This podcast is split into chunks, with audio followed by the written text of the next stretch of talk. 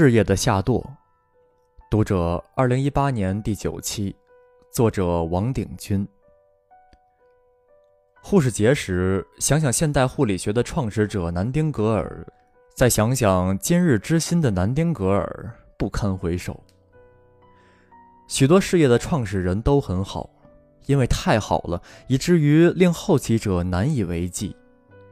因为创始工作是凭天才、热忱、信仰去做的，有大仁、大智、大勇存乎其间，这种人不世出，事业需由此种人创造，却不能靠此种人延续。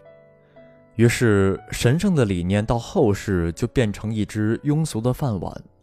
很多事业的发展史就是它的下堕史，故不独护士为然也。每年护士节，人们就会在报上看见烛光晚会的照片。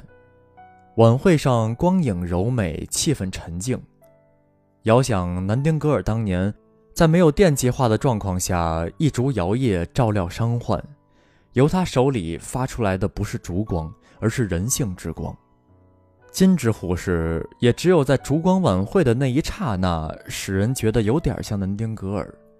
若论平时的工作态度，真不敢妄拟古人，亵渎先贤。各行业总喜欢标榜几位伟大崇高的前人，旨在增添这一行业的光彩。其实收到的效果可能相反。试问南丁格尔何人耶？悲天悯人之英雄也。今之护士何人耶？正饭吃的女孩子也。何能望彼之项背哉？若不提南丁格尔，护士小姐个个都不错。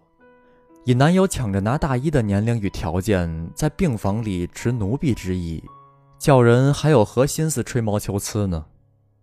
但是每逢他们打出南丁格尔这张王牌，就使人觉得，若是护士的精神仅仅和台北市公共汽车司机的精神相同，依然不够。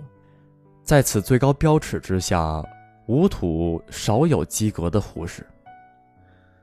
聪明的小姐外出时，往往约一个不及自己美丽的女伴同行，以衬托自己的优点。